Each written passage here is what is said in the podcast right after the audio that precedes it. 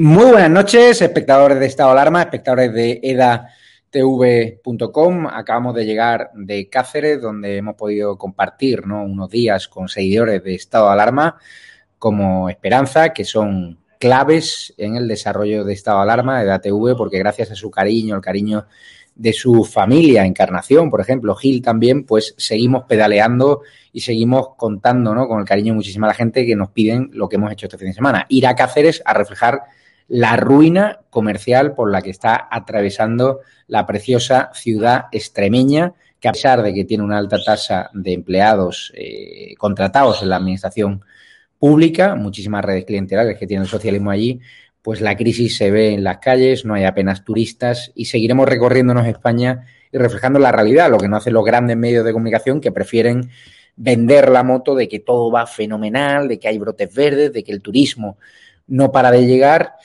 Y claro, hay malas noticias que darles. Hay desastres como el que ha armado el gobierno balear en Mallorca, ¿no? Después de haber sometido a los hosteleros a restricciones inútiles, a toque de queda que no tenían ningún sentido, avalados en algún caso incluso por la justicia, pues ahora nos encontramos con que la permisividad del gobierno balear ha permitido que ahora Mallorca sea la fiesta del coronavirus también tolerado por el alcalde de Palma de Mallorca, que dio los permisos para que se celebrasen allí un concierto de reggaetón y se produjese ¿no? un macro bote, un, macro brote que tiene ahora casi 900 casos de chavales contagiados, menores que están ahora mismo retenidos en muchos casos en el hotel de Baleares, en el hotel de Palma de Mallorca, en hoteles Puente, y que ahora mismo los padres están desesperados. Algunos de ellos incluso van a denunciar al gobierno balear por detención ilegal. Hasta este lunes han sido trasladados casi 250 estudiantes, a, como digo, un hotel Puente en Mallorca, aunque hay miles de jóvenes en cuarentena en distintas comunidades autónomas. Es una auténtica vergüenza la permisividad del gobierno balear y del Ayuntamiento de Palma Mallorca con estas fiestas después de haber estado asfixiando a hosteleros que sí que cumplían las normas de seguridad, las normas de prevención frente al coronavirus. Acabamos de entrevistar a Jorge Campos, líder de Vox, con Cristina Seguí, lo pueden ver en edatv.com y también en nuestro canal de YouTube. Y esta noche hemos hablado en exclusiva, se publicará solo en edatv.com, con un padre que está indignado y que, claro, se plantea denunciar, como digo, al gobierno balear por detención ilegal porque tiene a uno de sus hijos allí ahora mismo encerrado en un hotel y denuncia a los menores que no están siendo bien tratados, que tienen hambre y que están en unas condiciones pues peores de las que gozan los inmigrantes ilegales cuando llegan, por ejemplo, a Canarias o incluso a Palma de Mallorca, donde pudimos contar en primicia que estaban alojados ¿no? hace unos meses en un meliá allí de cuatro estrellas. El mundo al revés, como ha dicho hoy Jorge Buxade, nuestro país trata mejor a los menas que a los menores de edad, que no son los responsables, que no son los culpables, los que tienen que velar porque se cumplen las normas, son las administraciones públicas, el Ayuntamiento de Palma Mayor, que hay que preguntar al alcalde por qué dio ese permiso para celebrar ese concierto que a día de hoy no tiene mucho sentido y que ha provocado, como digo, un, macro brote. También vamos a hablar del Supremo. Le ha hecho un guiño a los golpistas porque han decidido ¿no? rechazar por ahora oponerse a los indultos, al menos de forma urgente. No consideran que sea urgente y así hablan de que tendrán que los recursos que se han interpuesto por parte de Vox y por parte del Partido Popular, pues se recorrerán de forma ordinaria. En este caso había sido un recurso de tres diputados de Ciudadanos que pedían medidas cautelarísimas, pues no, los golpistas van a tener por ahora más oxígeno y, por cierto, lamentable el nuevo presidente Pera Aragonés, que ha organizado una cena de gala allí con los golpistas. Dos mandos de los Mossos no quisieron saludar a nuestro rey, es una auténtica vergüenza. Ayer hablamos con Mario Conde de ese tema, de qué pudo hacer el rey para oponerse a los indultos, pudo hacer algo más. Mario Conde tiene una opinión totalmente contraria al pensamiento dominante, lo acabamos de abrir en YouTube. Ayer se publicó en exclusiva en edatv.com y lo podrán disfrutar al término de este programa. Pero de lo que vamos a hablar sin duda es por qué Pedro Sánchez tiene tanta alergia a la selección española. El presidente del gobierno no ha acudido a ninguno de los cuatro partidos que se ha celebrado, ni siquiera a los que se ha celebrado aquí en, la península. No fue a Sevilla y hoy tampoco ha estado ¿no? en Copenhague viendo ese partidazo de la selección que le felicito a Morata personalmente. Eh, la selección española ha ganado 3 a 5 y no ha contado con el presidente del gobierno en las gradas. La teoría que dicen, ¿no? Eh, gente que sabe demasiado, sabe Pedro Sánchez que si va a ver a la selección española le puede caer un abucheo histórico y que por eso prefiere ahora no ir, porque tiempo cierto que tiene, no ha tenido ningún problema en ir esta mañana a una entrevista a la cadena SER. Viendo el uso que hace del Falcon, no tendría ningún problema en haber ido a Copenhague, que en horas de vuelo son muy poquitas, con lo cual, ¿tiene alergia Sánchez a la selección española o más bien tiene alergia a los abucheos que le iban a caer previsiblemente en alguno de los cuatro partidos a los, cual, a los cuales Pedro Sánchez ha decidido no ir. Es una auténtica vergüenza que el presidente del gobierno no haya estado apoyando hoy a nuestros compatriotas, a nuestros jugadores jóvenes en la selección española, como han hecho otros gobernantes que se le han podido ver los palcos de los distintos estadios de la Eurocopa. Saludo ya a la mesa de invitados. Tenemos por ahí a Javier García Isaac. ¿Qué tal, Javier? ¿Qué tal, Javier? ¿Qué te cuentas? Muy bien, tenemos a Eduardo García Serrano. Buenas noches, Javier. Buenas noches, Javier García Isaac y Roberto Centeno, que ya aparece por ahí en su ventanita. Y tenemos, no me a Roberto Centeno. Nadie me había dicho nada. ¿eh? Nadie me había dicho nada. Afortunadamente estoy aquí, no con la novia, porque si no. y tenemos a Roberto Centeno, que no sé si ha recuperado ayer del recital de la magistral lección de Derecho Constitucional que dio todo un abogado del Estado querido por nosotros como Mario Conde y que hemos abierto en YouTube para que al término de este programa pues puedan verlo. Ayer lo dimos solo para los usuarios registrados en edatv.com. Es muy importante que se registren y que se bajen las apps porque ahí estamos dando contenido en exclusiva, con lo cual es muy importante que se registren para verlo antes que nadie. Roberto Centeno, merece la pena ver esa entrevista, ¿no?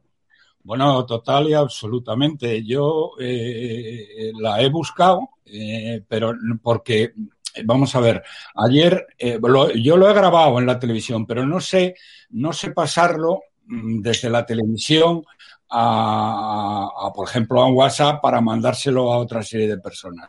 Me dije, por eso te lo había pedido a ti. Ahora puedes enviar el enlace de YouTube si quieres y, se puede puede Me, lo pasáis, me pasas luego al WhatsApp el enlace de YouTube, pues cojonudo. Quiero Porque el enlace de atv.com hay que estar registrado. Quiero, decir una cosa.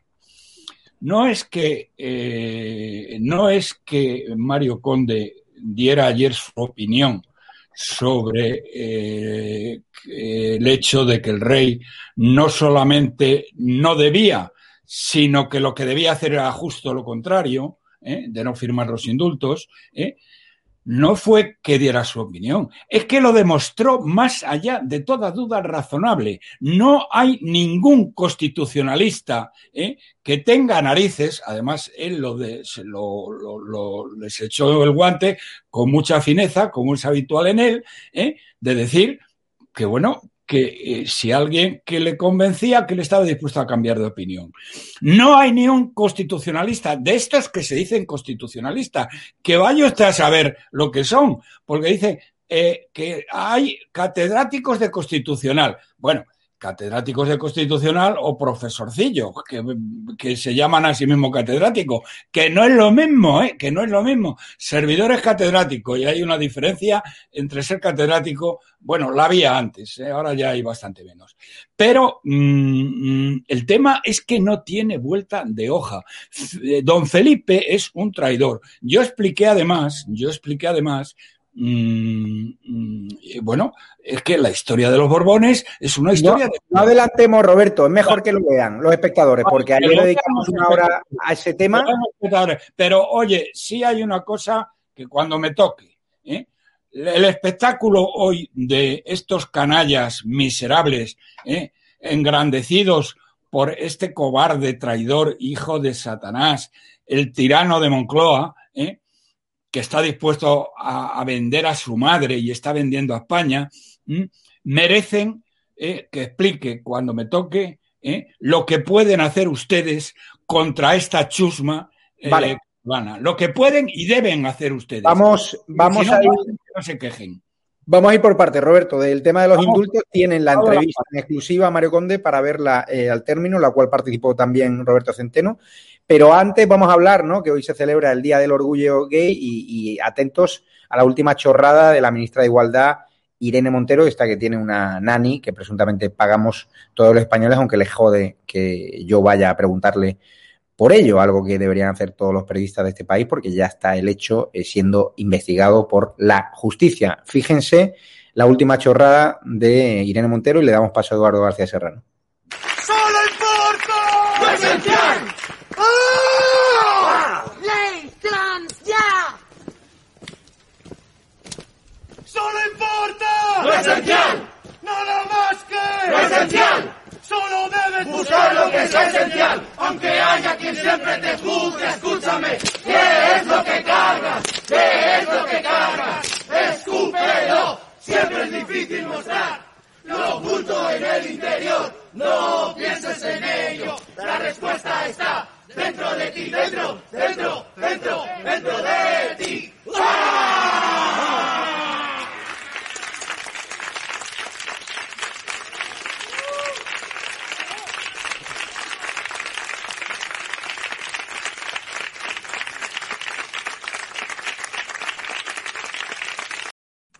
¿Han perdido la cabeza, Eduardo? Bueno, el espectáculo es ridículo, es patético, es esperpéntico, ¿eh? como todo lo que rodea a esta festividad eh, laica que ha alcanzado proporciones universales. Eh, festividad a la que, por cierto, los homosexuales eh, sensatos, los homosexuales con cuatro dedos de frente, pues se niegan a sumarse y yo les aplaudo. Vamos a ver, si yo dijera ahora mismo que me siento muy orgulloso de ser blanco, de ser heterosexual, y de ser varón, eh, los aquí presentes y los eh, televidentes dirían, este tío es tonto, este tío es tonto. Bueno, pues eso, pues eso, ¿cómo se puede sentir orgullo de eh, lo que dicen estar orgullosos estas personas? a mí me parece absolutamente ridículo, repito, patético, esperpéntico y disparatado. Y es una evidencia del mundo que hemos fabricado eh, entre todos. Eh, y el último, el, último, la última andanada es ya la ley trans que permite a los niños de 16 años que para viajar, por ejemplo, a Mallorca necesitan el permiso paterno, que para ir a pasar unos días fuera de su casa necesitan el permiso paterno, pues la ley trans les faculta, les capacita a los niños de 16 años para decir que quieren cambiar de sexo. O sea, para autoagredir su propia naturaleza. Y cuando vamos contra la biología, cuando atacamos a la biología y a nuestra propia naturaleza, ¿eh? porque es lo que somos desde el vientre de nuestra madre, lo decíamos el sábado, desde el vientre de nuestra madre, con esa milagrosa combinación cromosomática, nacemos hombres o nacemos mujeres. Y eso lo somos toda la vida, toda la vida. Ir contra eso ir contra la biología, ir contra la, naturaleza, ir contra nuestra propia combinación cromosomática que nos hace varones o mujeres, es demencial. Absolutamente demencial. No es libertad sexual. Libertad sexual, ¿eh? bajo el amparo de la libertad sexual, se, cobijan eh, estas demencias. La libertad sexual es elegir con quién te acuestas o con quién te dejas de acostar. ¿Qué prácticas sexuales te satisfacen y cuáles no? ¿Qué es lo que te gusta o lo que te disgusta? Una cosa es ser homosexual y otra cosa es la transexualidad. Cuando el hombre o la mujer renuncian a su propia esencia biológica y la cambian artificialmente en un quirófano y con un tratamiento hormonal, estamos abriendo la puerta a la locura, a la demencia. Porque alguien que no acepta la esencia biológica de su propio ser, el ser, ¿eh? toda una investigación filosófica desde Sócrates hasta nuestros días. ¿eh? Alguien que no acepta su esencia biológica, soy un hombre, soy una mujer, y quiere transmutarse, ese alguien tiene un grave problema, un gravísimo problema que hay que tratar psiquiátrica y psicológicamente con toda, todo el arsenal médico, todo el arsenal de piedad, de misericordia, de comprensión. Pero lo que no se puede ni se debe hacer, se, se, puede sí porque de hecho se hace, pero no se debe hacer porque es abrirle las puertas a la demencia y a la locura, es decirle a alguien que siendo un hombre considera que es una mujer, que pase por el quirófano y te convertiremos en una mujer. Vamos. Eso es una locura, es una locura. Vamos es una con, locura en este mundo demencial que estamos viviendo.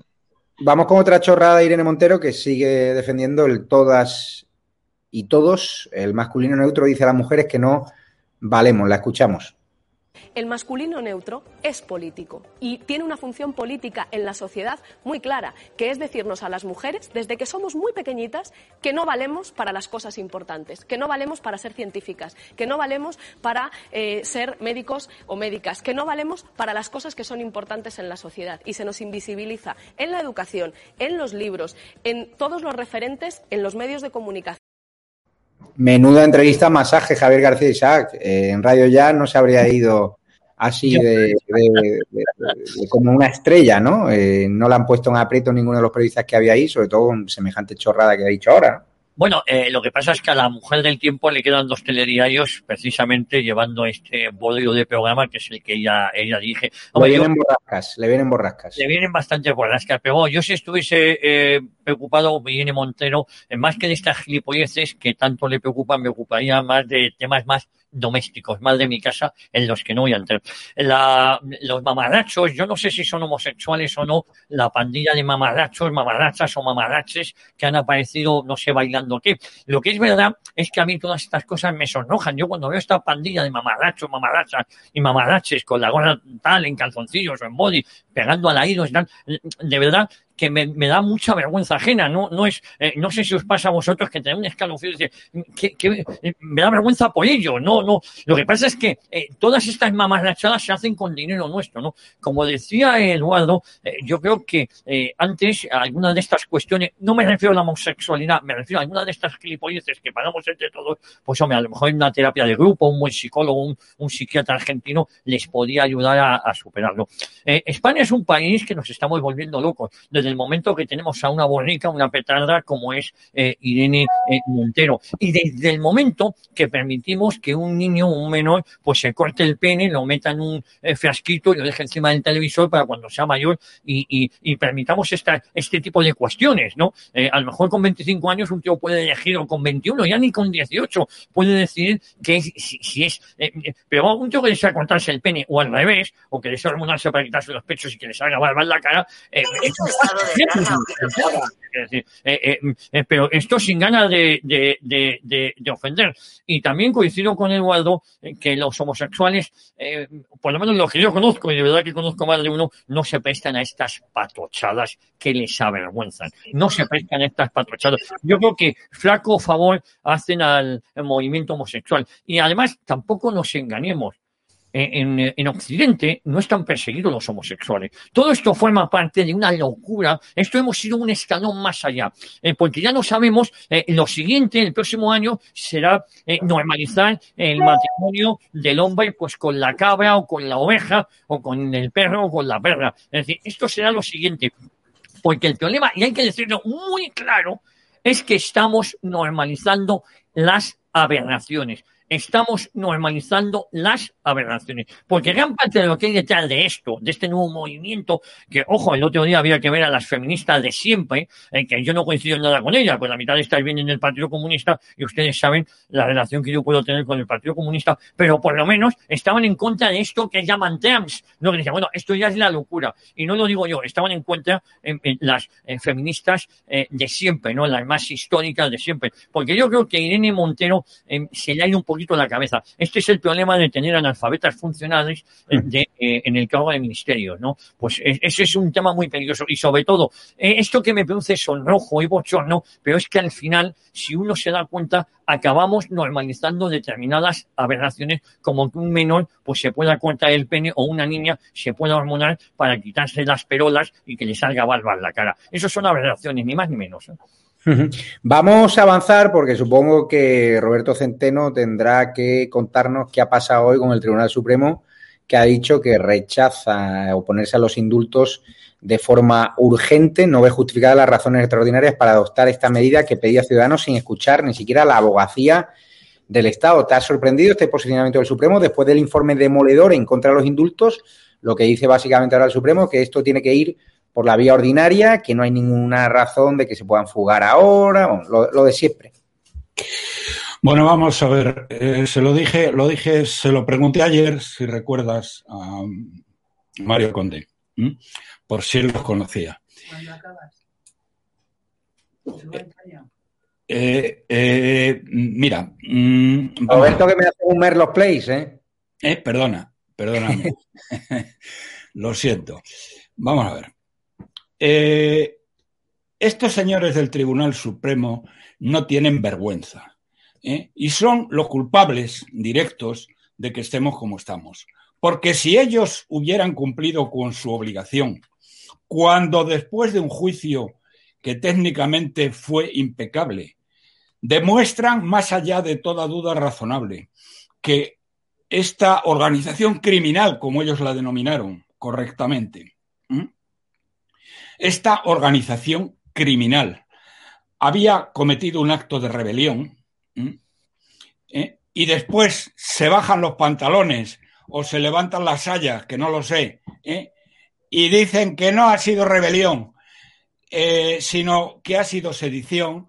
Pero vamos a ver, hijos de Satanás, ¿eh? pero es que nos da vergüenza. ¿eh? Es que nos da vergüenza el daño que estáis haciendo a España y a los españoles. Que os estáis cargando este país en, en colaboración con los socialcomunistas que lo quieren destruir. Porque sois tan culpables, más culpables que ellos. ¿eh? ¿Cómo es posible que digáis ahora que los indultos no tienen prisa? ¿eh? Y hace unos cuantos meses ¿eh? dijisteis que era de excepcional, excepcional urgencia e importancia sacar a un cadáver que llevaba 43 años en el Valle de los Caídos.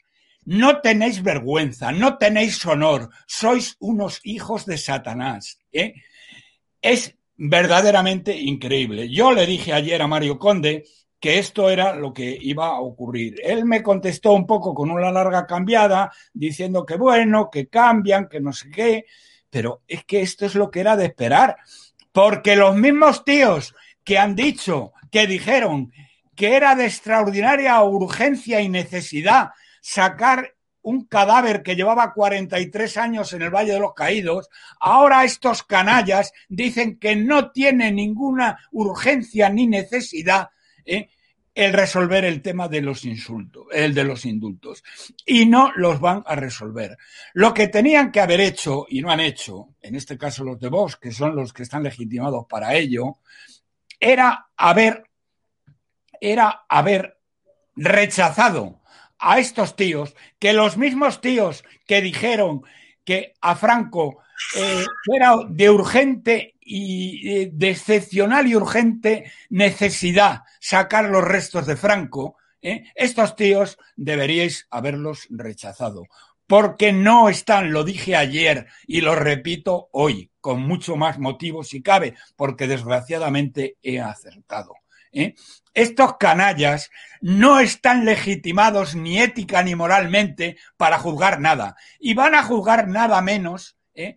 que una cosa que tiene trascendencia electoral. Pero bueno, si el rey nos traicionó y pasó su interés personal por delante de sus obligaciones constitucionales, ¿eh? que para que se enteren estos mamarrachos que dicen que son eh, catedráticos de constitucional, su obligación constitucional, estáis engañando a la gente porque estáis atados al pesebre o porque no tenéis lo que hay que tener para, para decir la verdad. Porque la verdad la dijo ayer Mario Conde muy clara y no tiene vuelta de hoja. Eh, lo demostró más allá de toda duda razonable, pero es que cualquier persona con dos dedos de frente lo Vamos, Vamos a escuchar la... lo que quiero decir, estos tíos son unos canallas y el Vox tenía que haber rechazado el que estos individuos fueran a jugar el tema de los indultos. Y no sé por qué narices no lo ha hecho. Pero bueno, es lo que tenemos. tenemos un Tribunal Supremo vendido y a los de rodillas totalmente ante el tirano y el sátrapa de Moncloa. Vamos a escuchar la... que cabía esperar. Vamos a escuchar la opinión de Eduardo García Serrano porque el presidente eh, de, la Generalitat, Per Aragonés, ha agasajado a los indultados como si fuesen estrellas de rock con una recepción oficial después de plantar al rey. También dos mandos de los mozos se negaron a saludar al rey, una auténtica eh, vergüenza. Eh, ¿Coincides con Centeno en que el rey podría haber hecho algo más? Absolutamente. Absolutamente coincido con, Mario Conde. Por cierto, eh, sin menoscabo de la brillantez del programa de ayer en EDATV, déjame que recuerde, y Javier García Isaac, que es un brillantísimo colaborador del Correo de España, el periódico que yo dirijo. Correcto, eh, fue, fue de hecho Mario Conde, eh, diste la exclusiva además. Dimos la exclusiva en el Correo de España hace tres semaas. Hace tres semanas en el Correo de España Mario Conde ya contaba todo esto. Eh, eh, Totalmente. Déjame que, que, que me ponga. Y además, me porque como ayer... nadie lo dice, nadie lo dice, pues hombre, yo como director tengo la obligación. Totalmente de, acuerdo. Y ayer, fíjate, por los valores que había en Cáceres, la próxima vez me escribe durante el directo y yo lo mencionaré. Por cierto, a mí me llegó a través de WhatsApp, pero, pero es justo reconocerlo. Dicho sea, sin menoscabo de que la entrevista de ayer, que yo vi, ¿eh? Eh, fue absolutamente brillante y es, es, es para repetirla, ¿eh? para repetirla hasta que se le caiga la cara de vergüenza a quien se le tiene que caer. Lo malo es que si se le cae la cara, se le cae la corona. Estoy absolutamente de acuerdo con lo que acaba de decir Roberto y con lo que expresó ayer Mario Conde en esta bendita casa y en el Correo de España hace, hace tres semanas. Eh, vamos a ver, el rey no es, es mucho más que Felipe VI. Sea lo que sea Felipe VI, el rey, el rey es mucho más que Felipe VI. El rey tiene el aval de la historia al rey le avalan 1.600 años de historia.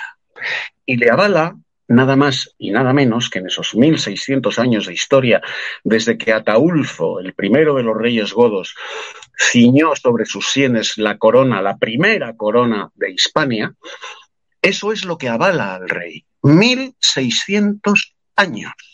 ¿Mm? España se construye gracias a la alianza del pueblo con la corona a lo largo de 1600 años. La constitución a la que apelan los que dicen que, tenía que firmar, la constitución es algo absolutamente circunstancial. Las constituciones se cambian, la nación no. España está por encima de la constitución. La constitución se hace para España, no España para la constitución. Si tú firmas los indultos de los que quieren, lo han proclamado, de toda la vida, desde la fundación de Esquerra Republicana hasta estos canallas.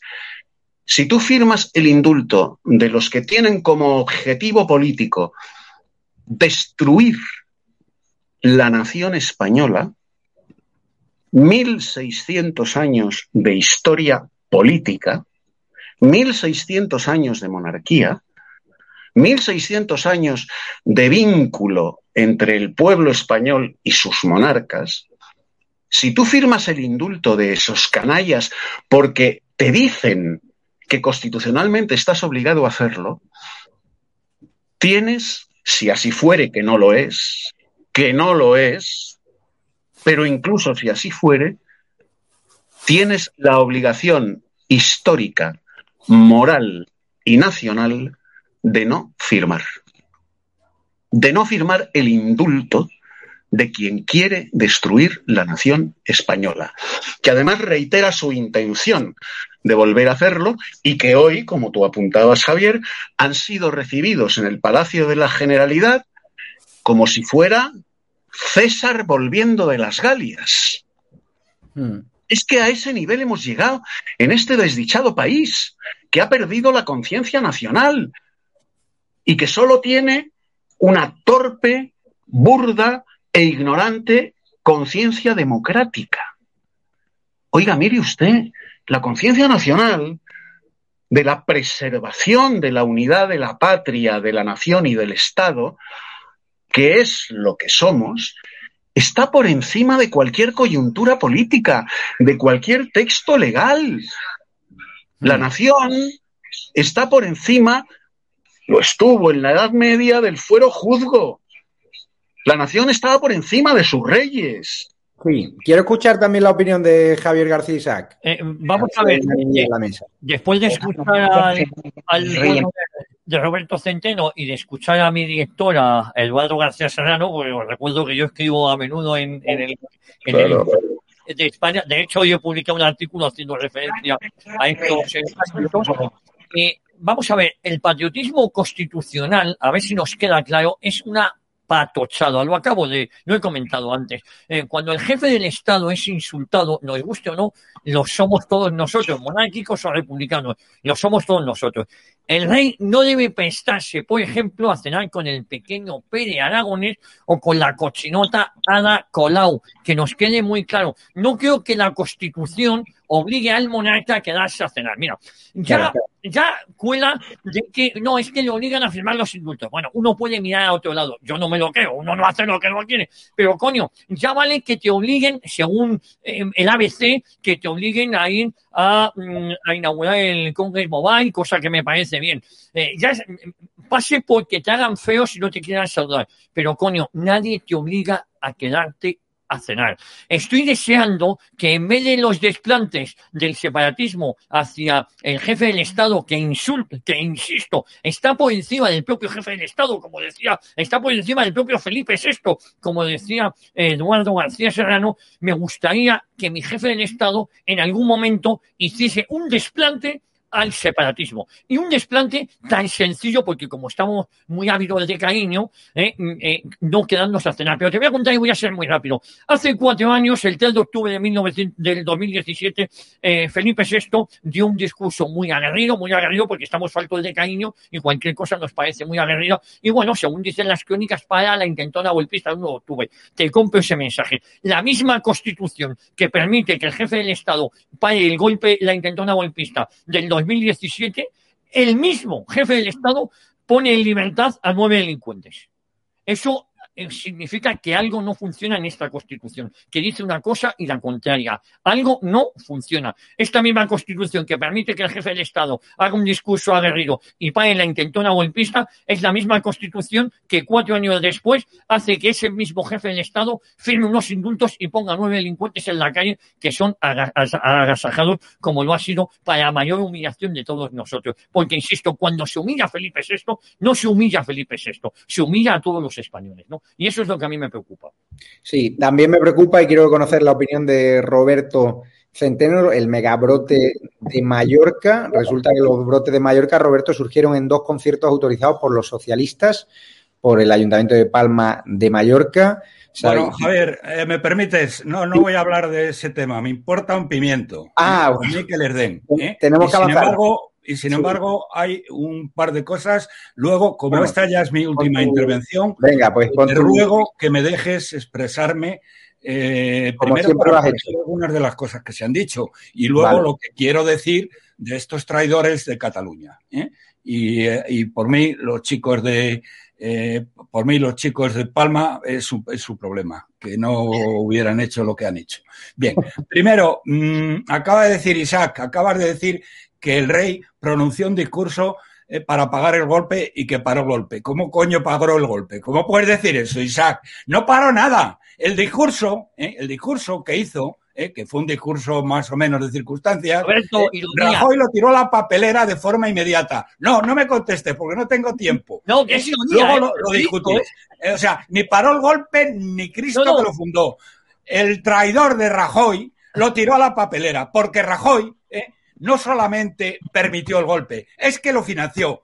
¿eh? Mi amigo, eh, perdón, mi amigo, no es amigo mío, mi exalumno Montoro, eh, yo le escribí una carta diciéndoselo, financió el golpe de Estado. ¿eh? Y no voy a entrar en ello. Por lo tanto, de parar el golpe, nada. Roberto, respecto a lo que el rey tenía o no tenía que hacer, el tema es muy claro. El rey tiene constitucionalmente la obligación de, mm, cuando se producen, eh, digamos, en- eh, digamos, diferencias de opinión importantes entre instituciones, tiene que mediar y arbitrar.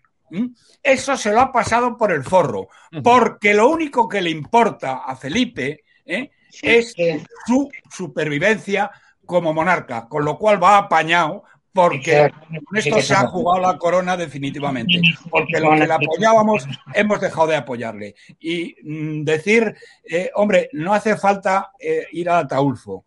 ¿Por qué no te quedas en los parientes más cercanos de, en los parientes más cercanos de Felipín? eh? Por ejemplo, por ejemplo, su abuelo, Alfonso XIII, gana unas elecciones por goleada ¿eh? en abril del año 31 y por la noche sale por la puerta de servicio del Palacio Real y sale corriendo y no para hasta Roma. ¿eh?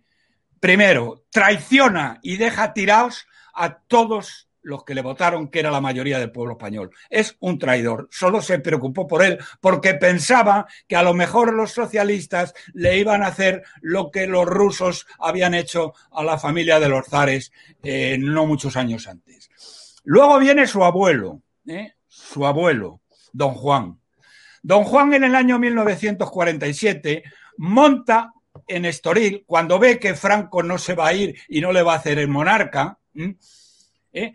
monta un, una conspiración contra Franco en la cual él aparece como monarca y increíble, increíble. Nombra jefe de gobierno, dice que se, bueno, ese era el plan. El jefe de gobierno sería Prieto, Prieto, este asesino y este gángster, ¿eh? el cual ¿eh? su guardia personal fue la que asesinó a Calvo Sotelo. Y además pide a los ingleses que ocupen las Islas Canarias y él desde, le ayuden a derrocar a Franco. Afortunadamente los ingleses les entró un ataque de risa y lo mandaron a la mierda. Pero eso no quita para que fuera un traidor y que para ponerse el de monarca estaba dispuesto a poner de jefe de gobierno a Prieto, que era un asesino y un gángster. ¿eh? Bien. Eh, y, a, meter a España en otra guerra civil. Le hubiera dado exactamente igual. Y luego su papá, ¿eh? y luego su papá, el, el, corrupto emérito, el corrupto emérito. Coño, va al tío, le presenta el indigente mental, traidor a España y hoy representante muy bien pagado de las narcodictaduras terroristas de Latinoamérica, eh, eh, Zapatero, la ley comunista, eh, la ley comunista de memoria histórica. Y va el tío y la firma. Entonces, ¿qué vamos a hacer? Pero a lo que quiero, a lo que quiero, y ya perdona, con esto termino. Miren ustedes, han visto hoy a estos canallas. Lo dije ayer, pero lo quiero repetir hoy con más, con más eh, énfasis si cabe.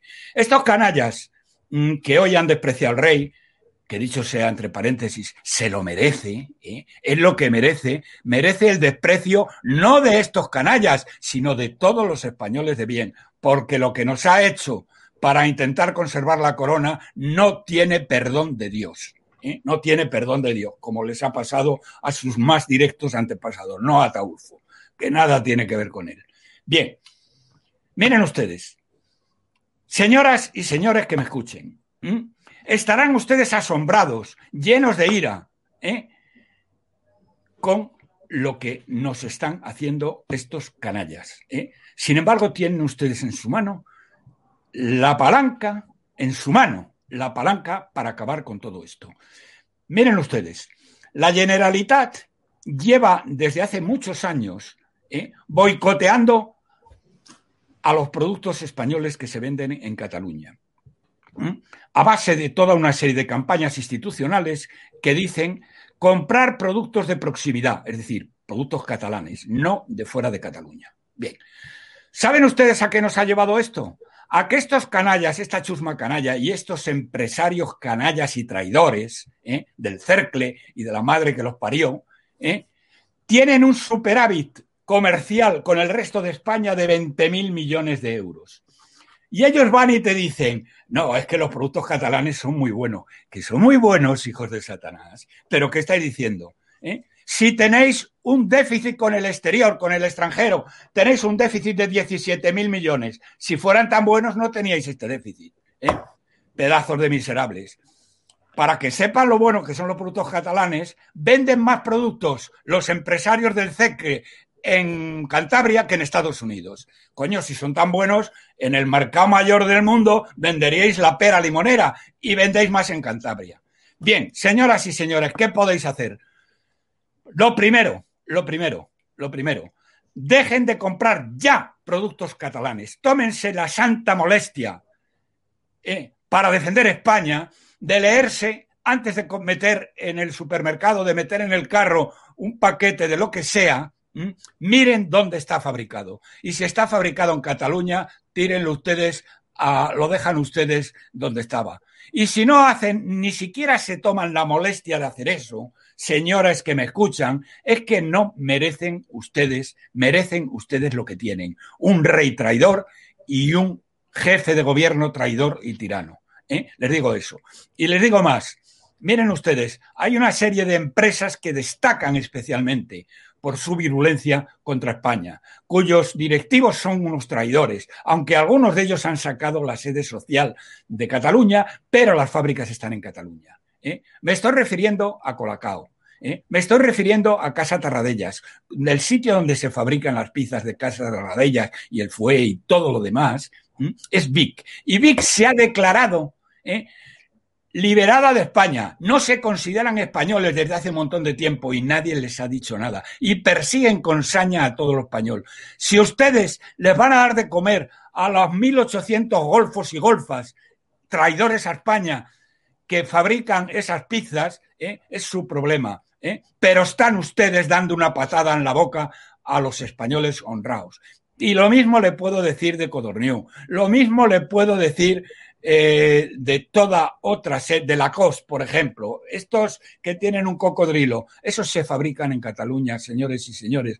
Coño, hay miles de, chismes como esos, ¿eh? diez veces mejores, ¿no? No compren ustedes productos catalanes. Dicho queda, Roberto. De leches. Y si no son capaces de hacer eso, merecen ustedes todo lo que les pase. Y no tengo nada más que añadir ni nada más que decir. Dicho queda, muchas gracias Roberto y ahora te paso el enlace de la entrevista con Mario Conde para que la pase a todo tu entorno. Te lo agradezco. Venga, un abrazo. un abrazo fuerte. Y vamos ya con el escándalo de, Mallorca, de ese macrobote más brote, más de 950 contagiados repartidos en nueve comunidades autónomas y lo peor de todo es que hay menores de edad retenidos de forma ilegal, secuestrados por el gobierno de Armengol en hoteles y se quejan de malas condiciones. Hemos entrevistado al líder de Vox, eh, que lo pueden ver en EDATV o en YouTube, Jorge Campos, que ha sido quien ha destapado toda esta todo este desfase, porque además los brotes de Mallorca surgieron en dos conciertos multitudinarios autorizados por el alcalde socialista. El permiso de eso yo los informes en contra de la policía local y de los técnicos de la Consellería de Salud. Una auténtica vergüenza. Nosotros dimos vídeos en exclusiva en EDATV y decenas de estos 268 jóvenes pues dicen que pasan hambre y que están abandonados. Atención a lo que dice Jorge Buxade en la rueda de prensa de Vox, que tiene toda la razón del mundo. Lo digo esto porque esto se mueve mucho en redes sociales y los medios que nos están ahí mirando, pues hombre, yo agradecería que, de sus periodistas que nos están mirando, pues oye, pues que pierdan un ratito de tiempo y hagan una nota sobre esta noticia en España se trata peor a nuestras niñas españoles cuando van de viaje de fin de curso que a los menores extranjeros no acompañados que saltan nuestras vallas.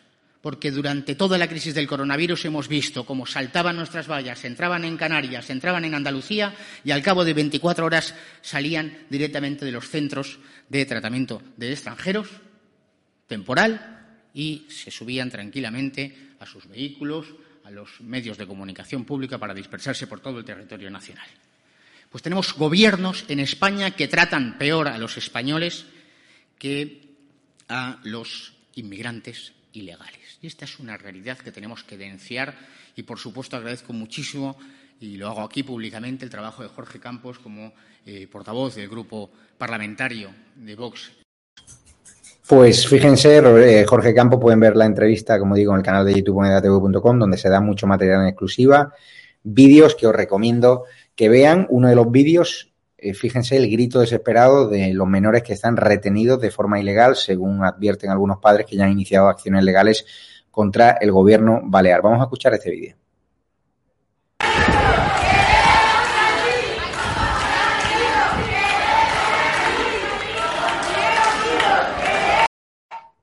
¿Qué te parece, Eduardo García Serrano? Los menas no se quejan tanto.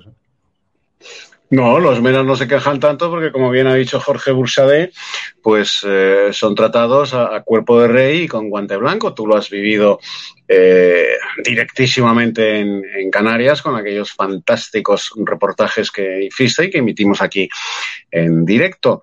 Eh, vamos a ver, esto es, es, es desastre absoluto. El desastre absoluto eh, desde el gobierno de la nación, el gobierno canario y los padres de estas criaturas. Eh, yo soy padre, eh, conozco padres de mi entorno que han prohibido a sus hijos ir a los viajes de fin de curso por la pandemia. Así de sencillo. Así de sencillo. Bien. Empezamos por ahí. Seguimos porque el gobierno mm, de España retira las mascarillas en pleno rebrote de eh, la variante india del virus. Bueno, pues retira las mascarillas. Se organizan estos viajes eh, de fin de curso. Bueno, los papás que han dejado ir a sus niños, pues no voy a decir lo que me parecen, eh, pero entran en el campo de la insensatez ¿eh? con la que está cayendo. Y el gobierno balear y el ayuntamiento de Palma autorizan, así, por las bravas, eh, macro concentraciones, conciertos, etcétera, etcétera. La tormenta perfecta, la tormenta perfecta. Resultado, están rebrotando los contagios de una manera vertiginosa. De una manera vertiginosa. Por la incompetencia en Israel se habían quitado las mascarillas. El gobierno de Israel, que tiene prácticamente al 100% de la población vacunada, ha vuelto a decretar la obligatoriedad de llevar mascarilla en, en sitios públicos y al aire libre. Bueno, pues el gobierno de Sánchez no, porque necesitaba la alegría insensata de eh, esa chusma a la que llaman pueblo español, después de firmar los, los indultos, necesitaba esa alegría insensata para que la gente se olvidara de los indultos. Entonces no retira por decreto la retirada de las mascarillas, la obligatoriedad de llevar mascarillas. Y a más a más, pues organizamos macrofiestas, conciertos y todo lo que quieras en Palma de Mallorca para que los nenes celebren que han aprobado la selectividad. Por cierto, examen que aprueba el 95% de los que se presentan. En mi época, un examen que se aprobaba con el 95% de los presentados no era un examen, era un coladero, dicho sea de paso. Bueno, pues ahí tenemos lo que tenemos y ahora los nenes están encerrados están en cuarentena porque, eh, en fin, es peligroso eh, soltarlos. Aquí la responsabilidad es de todos, del gobierno de España, de los padres que han dejado que sus nenes vayan a festejar un aprobado general, ¿eh? que es el de la selectividad del Ayuntamiento de Palma y del Gobierno Balear. Aquí hay muchas víctimas, pero ni un solo inocente. Ni un solo inocente. Porque esos nenes, y además lo han reconocido, yo he visto alguna que otra entrevista, sabían lo que estaban haciendo. Y cuando les han puesto la cámara y la alcachofa delante, a esos nenes, los que ya han retornado a la península, sí, sí, hombre, nos desfasamos un poco, sabíamos que se nos iba la mano, eh, eh, nos pasamos. Bueno, pues eh, erais perfectamente conscientes de lo que hacíais, ¿no? Ahora a llorar. Repito, muchas víctimas, pero ni un solo inocente. Desde Pedro Sánchez al último mequetrefe de 16 o 17 años, que se ha metido en un macrobotellón sabiendo lo que hacía, que se ha metido en un concierto de reggaetón sabiendo lo que hacía, y que ha ido sin mascarilla, en mitad de una multitud, dando gritos, bailando hasta las 6 de la mañana. Bueno, pues ahí tienes lo que ha pasado. ¿Y ahora qué sucede? Que como los nenes, gracias a su biología, son jovencitos, eh, gracias a Dios, no padecen eh, las consecuencias gravísimas del coronavirus que padecemos los demás, si los retornas a la península, van a infectar a sus abuelos, van a infectar a sus padres, van a infectar a sus vecinos, van a infectar a, a, la gente con la que se crucen por la calle. Pero ¿qué más da si son ancianos? Si son mayores de 65 años, ¿qué más da? Yo, total, voy a pasar esto como se pasa una gripe suave y a correr. Repito, insensatez institucionalizada, muchas víctimas y ni un solo inocente. Y cuando los abuelos de esos nenes se mueran o pasen 90 días en la UCI porque el nene ha traído el coronavirus con permiso del padre, del Ayuntamiento de Palma, del Gobierno Balear y de Pedro Sánchez, ha traído el virus y a él no le pasa nada, pero se lo pase al abuelo o se lo pase a su padre, entonces, ¿qué pasa? ¿Dónde está la responsabilidad colectiva? Si es que ese es el drama de España, no hay responsabilidad colectiva. Y estos nenes que van todos de muy solidarios, muy solidarios con los subsaharianos, muy solidarios con las tribus del Amazonas, pero con el prójimo, solidaridad cero. Solidaridad cero. Con los ancianos, con mis abuelos, con mi prójimo, solidaridad cero. Solidaridad con las tribus amazónicas y con los subsaharianos, pero con mis mi prójimo, o sea, mis próximos, incluso los de mi sangre, mis abuelos, mis padres, mis tíos, que son mayores y que si les paso el virus van a tener un problema muy serio, con eso es nada de solidaridad, porque yo tengo derecho a divertirme. Hoy vamos a tengo entrevistar. derecho a hacer botellón. Después Tengo de derecho Raúl- a las macrofiestas y a los conciertos. Después de Raúl Murciano encabronado, hemos entrevistado a un padre que está muy indignado porque tiene a su hijo menor de edad retenido en uno de estos hoteles puente donde él cree que han detenido ilegalmente el gobierno de Armengol a estos eh, menores, porque en un caso estaba justificado porque estaban contagiados del coronavirus, pero otros no, con lo cual tendrán que dar explicaciones y ya sabemos el tratamiento que hace el gobierno balear de los menores de edad allí, viendo las menores a las que dejó prostituirse y que no ha querido investigar. Una auténtica vergüenza que ha llegado a Europa y esperemos que Europa sí que entre al fondo de la cuestión gracias al líder de Vox en, en Baleares, al cual, como digo, hemos entrevistado. Así que a las 12 y cuarto de la noche en edatv.com regístrense porque después de Raúl Murciano Cabronado tendrán la entrevista en exclusiva a ese padre que ha hablado, que ha rajado que quiero que la vean en exclusiva, un testimonio no verán en los grandes medios de comunicación, en las grandes televisiones y que nosotros sí que os daremos porque necesitáis conocer la verdad, la negligencia del gobierno de Armengol, del Ayuntamiento de Palma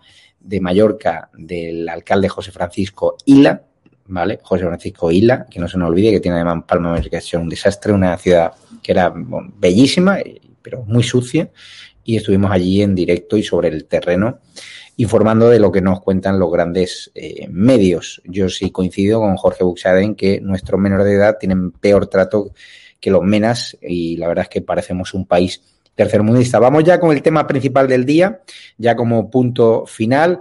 Javier García Isaac, éxito de la selección, que ha ganado 5-3 a Croacia con gol de Morata, y quien lo iba a decir, me alegro mucho por él, pues es un chaval que que se le ocurra, te puede gustar más o menos, pero el tío tiene entrega, tiene tesón.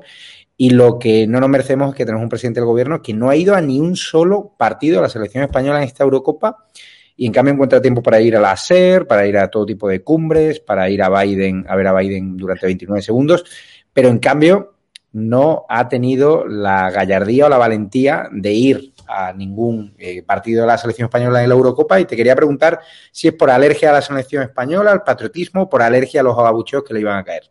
Bueno, posiblemente no hay ninguna duda que sea por los abucheos que fuera a recibir. De todas formas, no creo que nadie le esté echando de menos. Hay que recordar, y esto lo dije yo en su momento, este gobierno, si a este país le queda algo de dignidad, no va a poder pisar la calle pero no por lo diga yo, sino entre otras cosas por las cifras que ellos manejan. Un gobierno que ha gestionado más de 100.000 muertos según sus cifras oficiales, es decir, yo no tengo por qué no dudarlas, según sus cifras oficiales, es un gobierno que no puede salir a la calle. Con lo cual, el presidente del gobierno no va a los partidos por miedo a ser abucheado eh, o por miedo a ser silbado, pitado y tal. Eso se lo deja al rey. Si fuera el rey, él considera que al que van a silbar a chillar es al rey, con lo cual él se esconde detrás de aquello. Bueno, yo insisto, mejor que no vaya nos está yendo bien sin su presencia, pero efectivamente él no acude, pues porque posiblemente eh, no sea bien recibido allí por donde pasa, como estamos viendo en las últimas semanas. Ahí por donde va, cada vez que pisa la calle, es abucheado, es silbado y es increpado, cosa que me demasiado poco le pasa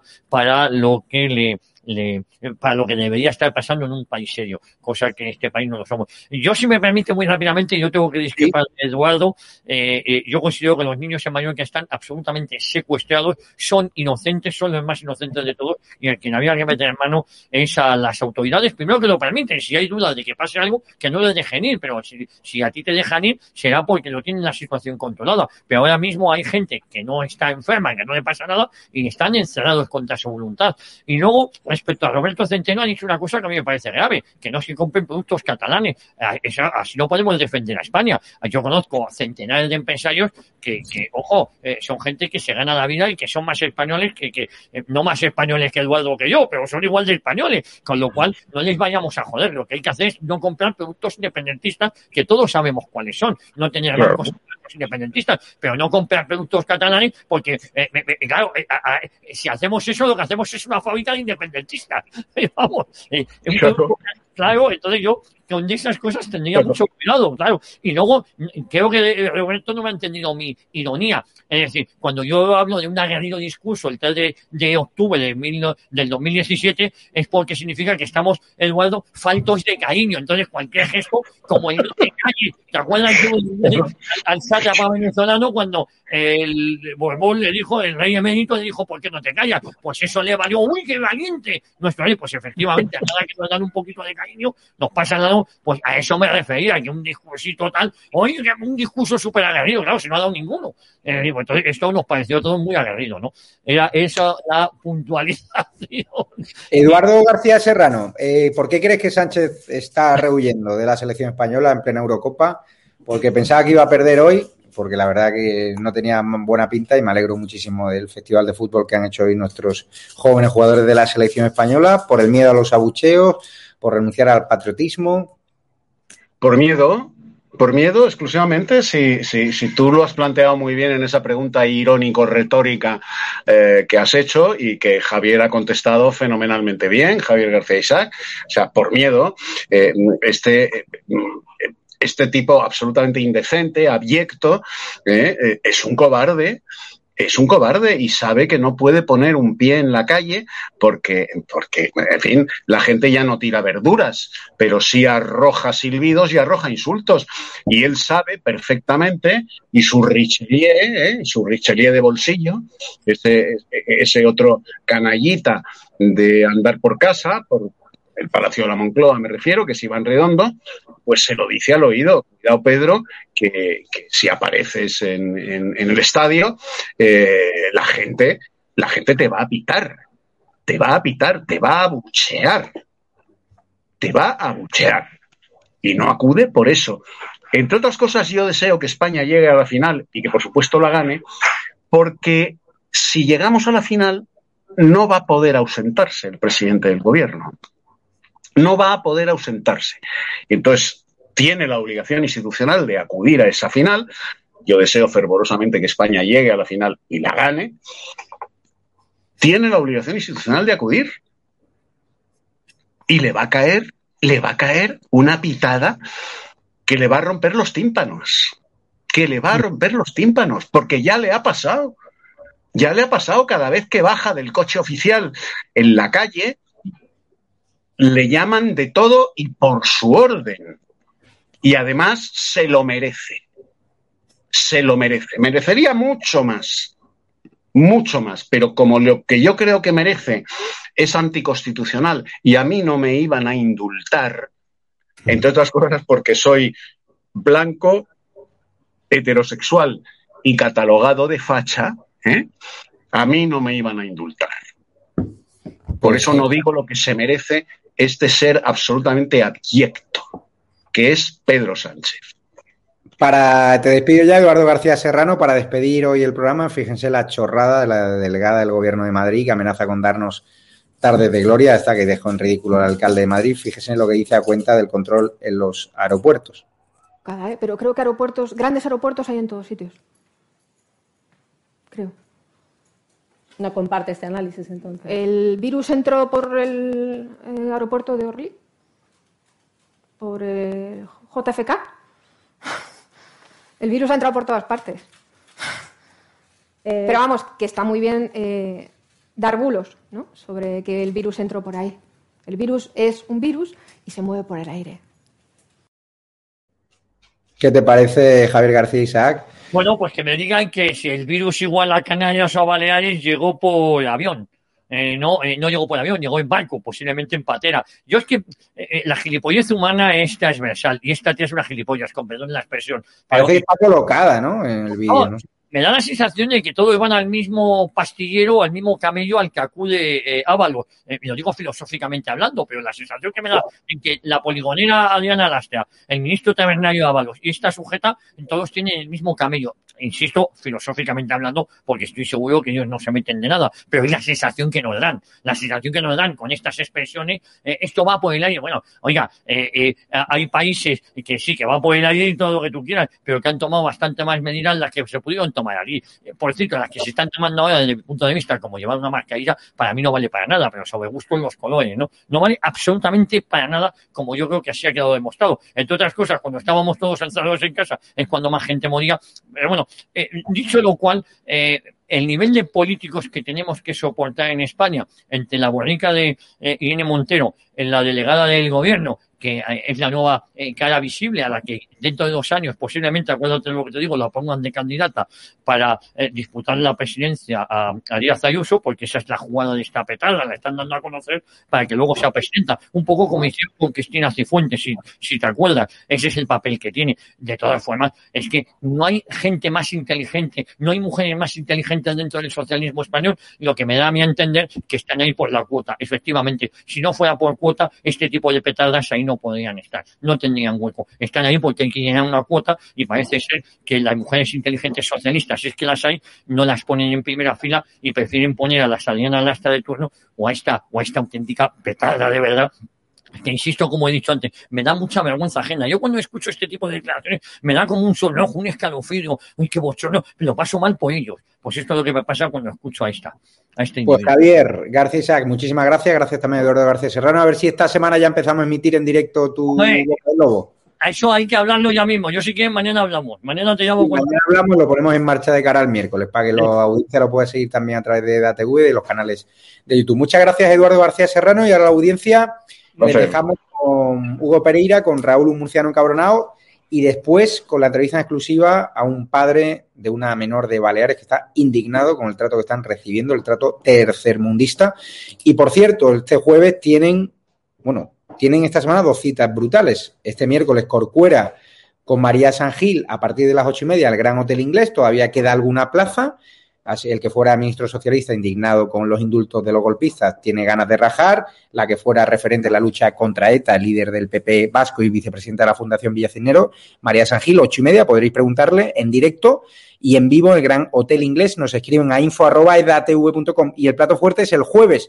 Sorpresa para esta semana, el secretario general de Vox, Javier Ortega Smith, en exclusiva desde el Gran Hotel Inglés este jueves desde las ocho y media de la tarde con un cóctel previo. Hay muy poquitas plazas escriban ya a info.edatv.com, info.edatv.com.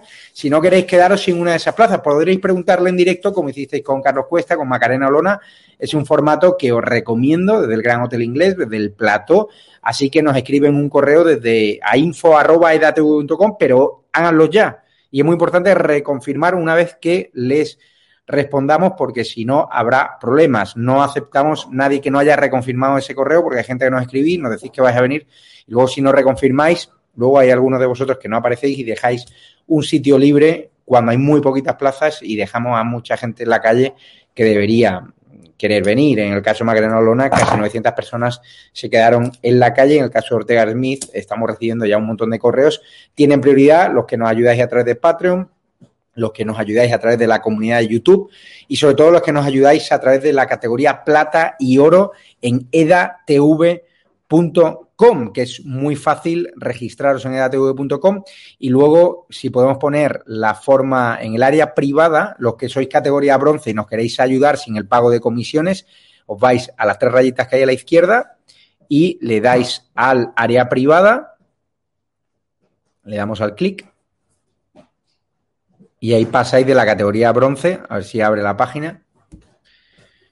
Le dais del perfil actual de bronce a plata o a oro, le dais a cambiar, guardar membresía y no hay ningún tipo de problema para que guardéis la membresía y podáis hacerlo, le dais a aceptar y continuar. ¿Que no podéis ayudarnos mensualmente y queréis hacer una donación puntual? Pues bien, tenéis otra vía a través de edatv.com. La vía de donaciones, le dais arriba al botón de colabora, por ejemplo, y ahí tenéis o bien hacerte socio o bien hacer donación. Es mucho más sencillo, directamente un pago de TPV. Que os liáis con la plataforma, que es sencillísimo. Y si tenéis alguna duda, ya sabéis que estamos en modo pruebas, nos escribís a info.edatv.com y lo vamos corrigiendo. Muy importante que os bajéis la última actualización en Apple Store y en Google Play, en Android TV y que también podáis disfrutar del Chromecast.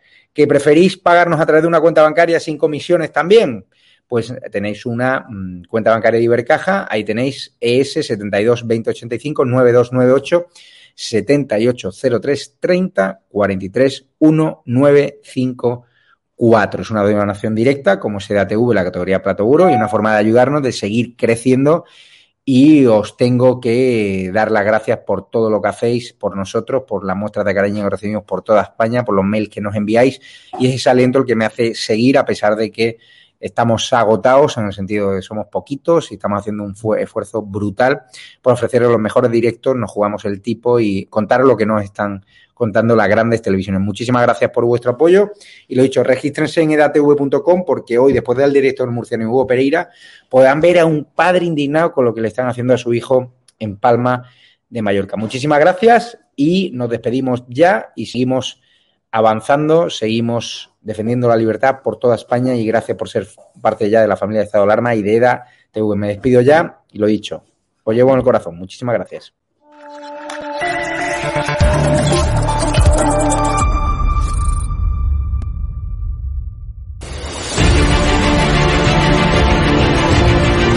Usted está siendo investigada por presunta administración desleal. Después es una vergüenza que la extrema derecha media... ¿Quién es la extrema derecha? Los que contratan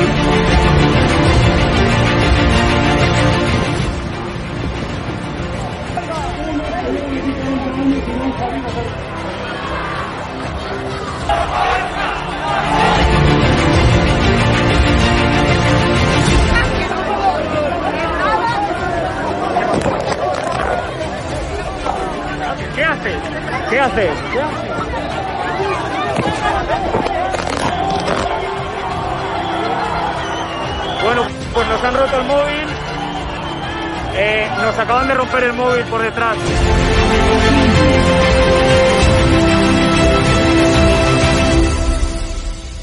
edatv.com, ¿vale? Pincháis aquí y ponéis los datos fundamentales. Y ahora, como veis, eh, nos pide que firmemos este contrato de suscripción, lo leéis con calma, por supuesto, y le dais a continuar. Y ahora nos pide que introduzcamos pues una contraseña y lo doy a continuar. Y ahora me pide que confirmemos el correo electrónico. Eh, habréis confirmado vuestro correo electrónico y os pide, ¿vale? Que elijáis una membresía.